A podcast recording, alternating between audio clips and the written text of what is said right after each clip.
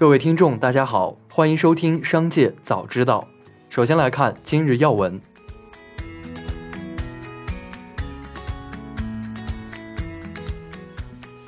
针对科大讯飞裁员的传闻，科大讯飞回应称，网上出现的毕业卡片是讯飞为离职员工准备的纪念册，是常规动作，目前没有裁员的计划。从多方消息人士处获悉。阿里云正在进行新一轮组织架构调整，阿里云中国区总裁任庚将离职，该职位由阿里云中国区副总裁黄海清接任，统管中国十六个战区。任庚此前在阿里云负责中国区业务，向蔡英华汇报。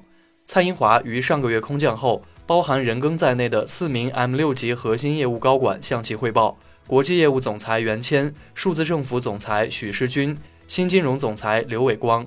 坊间称，任庚早在去年就已提出过离职，但因多重原因继续留任。据悉，任庚的此次辞任已尘埃落定，不过离职后的去向暂时未明。一起来关注企业动态。四月十三日，知名学者刘书威在个人公众号发文，建议外界对柔宇科技进行拯救和帮助。作为柔宇的独立董事，刘书威建议各级政府积极帮助柔宇科技解决资金短缺。引进战略投资者，保持我国在柔性技术领域的国际领先水平。四月十三日，康师傅老坛酸菜方便面重返超市货架，登上热搜。康师傅客服称，只有四家工厂生产的老坛酸菜面涉及插旗菜叶，四家工厂的产品全部下架，而且目前没有在生产方便面，其他工厂生产的老坛酸菜面可以正常食用。此外，康师傅上海地区业务员称，老坛酸菜方便面已在上海重新上架，而且卖光了，仓库都空了。四月十三日，针对近百只猫咪疑似因食用某品牌猫粮后死亡，信源发育宝再次发布微博致歉。信源发育宝表示，近期饕餮盛猫粮事件等相关讨论对大家造成的困扰感到非常抱歉。目前我们依旧未找到相关原因。从目前收集的大量案例讨论后，对于发病机制、造成原因都仍未明。据报道，继微信开放所有试点区域数字人民币支持后，近日微信又上线了腾讯数字人民币钱包小程序。目前小程序处于灰度测试阶段，用户无法通过正常搜索进入界面。腾讯数字人民币钱包小程序具备扫一扫、转钱、收付款、银行卡等相应数币功能。新增转钱与扫一扫功能，比微信钱包中的数字人民币功能更加丰富。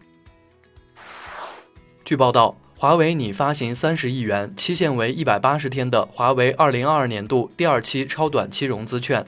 据中国证券报统计，二零二二年以来，华为已融资一百四十亿元，每次发债都会遭到机构疯抢。任正非曾专门就华为发债有过回应。目前，芬兰电信设备制造商诺基亚宣布将退出俄罗斯市场。该公司称，这一决定与俄罗斯在乌克兰开展特别行动有关。该公司表示，在过去的几周里，我们暂停了供货，停止了新业务，并将我们有限的研发活动转移到俄罗斯以外。现在，我们可以宣布将退出俄罗斯市场。下面来关注产业发展动态。四月十三日，上海市举行疫情防控工作新闻发布会。会上回应疫情期间快递费、跑腿费价格明显上涨问题，上海市市场监管局副局长彭文浩表示，上海市商务委、邮政、发改委和市场监管局将对快递费和跑腿费价格明显上涨的问题联合采取措施，进一步依法规范。四月十五日二十四时，国内成品油零售价第七轮调整。或迎来今年首次大幅下调。四月十一日，当前统计周期已来到第六个工作日，原油变化率跌幅高达百分之十三点二九，下调幅度达五百七十元每吨，折合零点四四至零点四九元每升。据了解，国际油价近段时间出现持续回落，美原油下跌逼近九十美元每桶，布伦特原油已跌破一百美元每桶，截至十一日二十二时仍在大幅下跌。若近期无大幅反弹，预测本轮油价下调几率较大。四月十三日消息，据美国全国广播公司报道，一九六九年人类首次载人登月任务阿波罗十一号收集的月球尘埃样本将于周三在纽约市拍卖。